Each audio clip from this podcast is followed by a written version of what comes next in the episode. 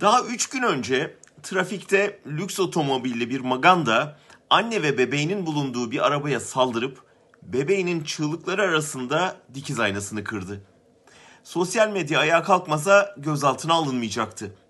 Yakalandıktan sonra tam bir trafik canavarı olduğu ortaya çıktı ama sonuç yine değişmedi. Karakolda sırtı sıvazlanıp salı verildi.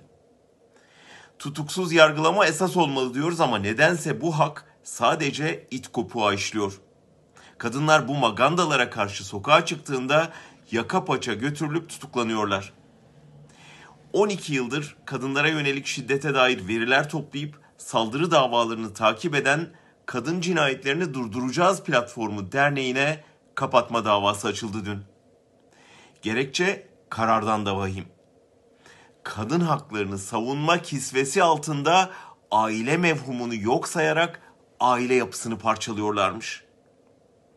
Derneğin koruduğu aileler kız çocukların abileri ya da babaları tarafından tecavüze uğradığı, eşlerin her gece dövüldüğü bir suç mahalli. Davayı açan savcının, derneği hedef alan siyasetçinin, kapatma için kampanya yapan trolün koruduğu da aile filan değil. Bu suç yuvası. Ama küçücük kızlar gözünü açmadan kocaya verilsin, kadın çalışmasın, yemek pişirip çocuk yetiştirsin, erkeğin hakimiyetine zeval vermesin diye kol kırılır yen içinde utanmazlığını devlet politikası haline getirdiler. Kendi imzaladıkları İstanbul Sözleşmesi'ni kaldırıp kadınları yasal korumadan mahrum bıraktıkları yetmezmiş gibi kadınları kollamaya çalışan dernekleri de kapatıp magandaları salı veriyorlar ki kadın eve, babasına, kocasına, abisine bağımlı olsun. Ama çok geç. Kadınlar devlet korumasındaki erkek şiddetine, polis maganda işbirliğine, yasanın ve yargının acizliğine rağmen hak arama mücadelesinde başı çekiyor.